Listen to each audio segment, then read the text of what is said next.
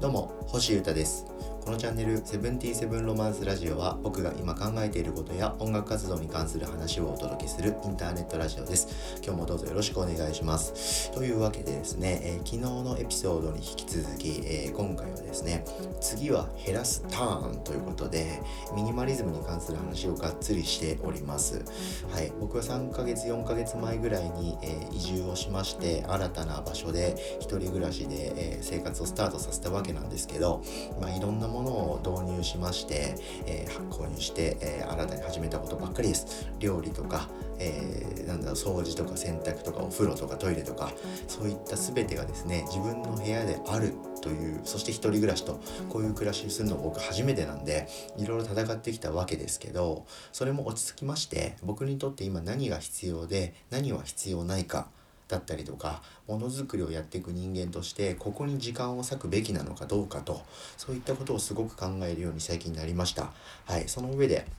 えー、まずは料理、掃除、生活消耗品の購入などに関しては減らせる部分が結構ありそうだぞ。自動化できる部分がありそうだぞと感じましたので、これについてがっつり考え始めました。その後半ということで聞いてください。どうぞ。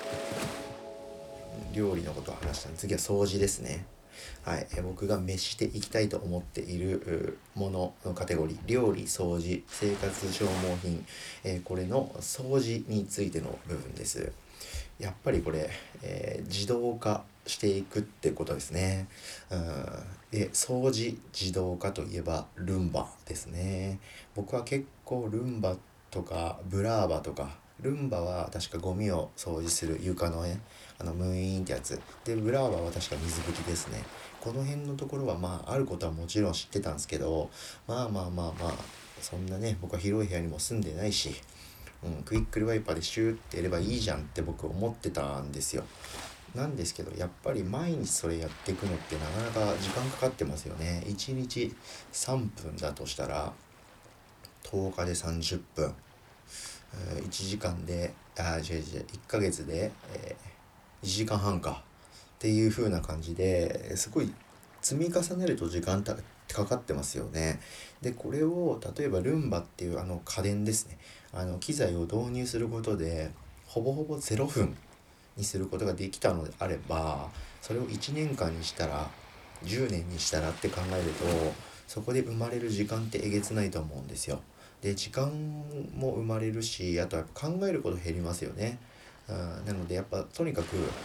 えることを減らしたいんですよ僕結構ね。はい、なので考えることを減らしたいっていうことなので、え物を減らしたいとこういう順番で僕は頭の中は構成されてます。なのでここに来てですねルンバ的なものあれをそろそろ導入するのは結構ありかもしれないなというふうに考えるようになりました。うん、あのメンタリスト DAIGO さんとかがこういう僕が考えてることをすごくこうリードしてるというかいろんな知識を教えてくれる偉大な僕の中でのね大偉人なんですけどそういうこうクラスの偉人にですね僕最近新しく仲間入りした偉人が勝間和代さんというあの女性の方ですね。あの方もすげえ僕素敵だなと思っていて、まあ、YouTube を毎日に近いぐらい見るようになったりしてあとはたまにホームページとかメルマガとかチェックしてみたいなみたいな感じなんですけど勝間さんがですねやっぱり今あるテクノロジーを使わないではないよと。ですごい魔法みたいないろんな IoT 家電というかねテクノロジーが今登場してきてるんだからそれを全部しっかり使って便利に使わせていただいて時間を確保すること、うん、これがすごく幸せにつながるんじゃないかっていうこうなことを話してて僕めちゃくちゃそれなるほどって言ってすごいなんか納得した瞬間があったんですよ。はい、で DAIGO さんとか和間和代さんなんかも総じて、まあ、間違いなくルンバ的なものは使ってるんですよ。やっぱそれによって掃除する時間と手間そして掃除のことを考えるっていう脳のリソースが一気に浮くということだったんでいいなとやっぱりそれだろうなと僕も思いましたんで、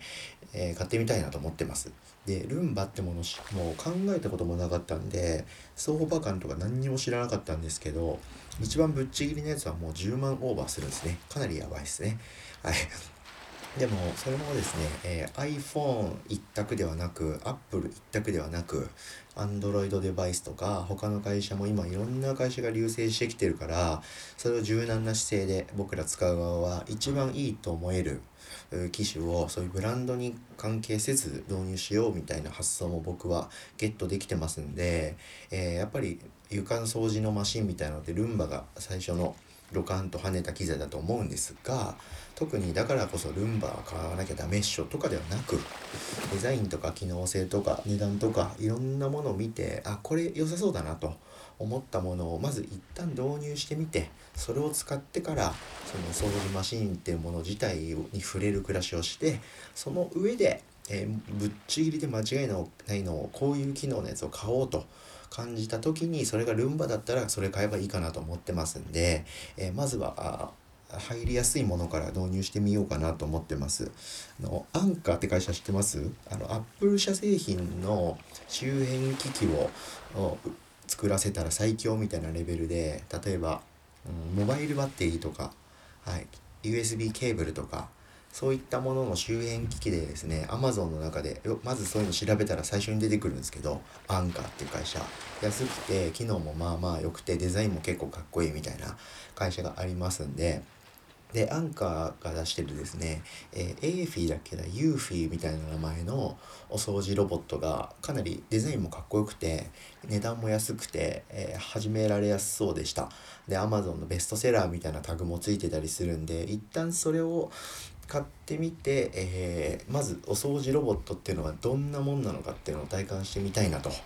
思ってます。で、その上で、えー、その次なるっていうことでもっといいものとか、こうこうこういう機能が備わっててほしいとか、ニーズが、僕の中のニーズが見えてきたら、それに合った間違いない機材を次は買おうかなというふうに思っております。ということで、えー、掃除の自動化というところを興味あります。はい、あとは最後ですね、消耗品ですね。生活消耗品の購入に関しての考察です。これですね、皆さんどうですか？例えば生鮮食品とかだったら、どうしてもスーパーとかで買いに行くのが、まあ、選択肢としてそれぐらいですよね。で、Amazon フレッシュみたいなサービスを使って宅配してもらうってこともできるんですけど、どうしてもやっぱ値段が高いとか、言うほどクオリティが高くないっていう、その辺に関してはまだ業界全体としては発展途上というふうな情報を得ております。なので、食べるもの飲むものとかに関してはまだ近くのスーパーとか八百屋さんで買ってくる感じになるのかなというふうに思っているんですけど、えー、食べ物じゃないものですね。いわゆる例えばトイレットペーパーとかそういう系のやつってあるじゃないですか、うん、洗剤柔軟剤とか。はい。洗濯のあ違う違う食器洗剤とか食器を洗う時のスポンジとかああいうのあるじゃないですか。ああいうやつ、ああいうやつらってえー、フレッシュさを求めないじゃないですか。なのでなくなってきたぐらいで次の新しいものが手に入りさえすればいいですよね。で、えー、まあ同じものだったらそんなに高くなく安い方がいいかなぐらいな感じで。なので、えー、正直そこは自動化したいなという部分でした。で僕はまず消耗品って僕は暮らしの中で何があるのかこれをまず知らなきゃいけないなということでまずリストアップしてみましたはいえー、Google のスプレッドシートに Excel みたいなのにザーって並べたんですけど結構あるんですね消耗品ってショッキングでした。はい。こんなに僕はいろんなものを消耗しながら生活してるんかいみたいな感じで驚いたんですけど、まあこれは僕の中ではいるものだったので、それはまあしょうがないとして、それをですね、できる限り Amazon とかで、えー、通販で買うようにして、買いに行く手間を排除しようかなと。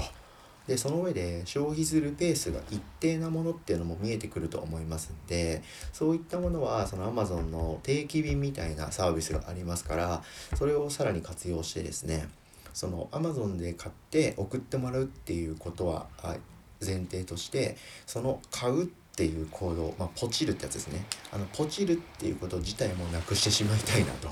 うん、なので程よく減ってきたぐらいで新しいものが置き配で家の前に届いてると。こういうようなスタイルが理想なんじゃないかなと思っておりますんで、えー、こういう風な感じ。掃除ってですねやっぱ自動化ですね。うん。そのシステム的に自動にしたいっていうのと僕の思考も自動にしたいっていうところで、えー、次なるフェーズということで次は絞るターンについて考えていこうかなと思っております。うんいっぱいいろんな新しいものに挑戦して広げるフェーズとそれが分かった上で自分にとってのものだけ抽出して他の要素をなくしていくっていう減らすフェーズ。僕の中でこういうふうにですねミニマリズムと言いましても広げるフェーズ減るフェーズっていうふうに、えー、繰り返されるんですけどこれ最近はですね減らすフェーズ。絞るフェーズに激突入中です。うん、で減らしても減らしてもですね外食とかすることもなくもう洗濯とかももうしないとか掃除はもうしなくていいとかそういうことではなく変に外部化することもなく全部自炊で、えー、自分の空間の中でちゃんと人間らしくやった上でそれに全く時間と精神の消耗を割かずにもっとインプットとアウトプットに時間を使っていきたいなということで時間を生み出すスタイルを構築していきたいなとこういうふうに思ってます。これが僕の新たな挑戦ですね。これができればできるほどですね、皆さんに新しくて面白い、えー、音楽とか活動とか SNS による発信とかそういったものをどんどんお届けできるようになって、で、やってもやっても僕は疲れないみたいな無限の状態になれるのかなと思ってますので、ここはしっかり考えていく価値はありそうだよと思ってますので、しっかり考えていきたいと思っております。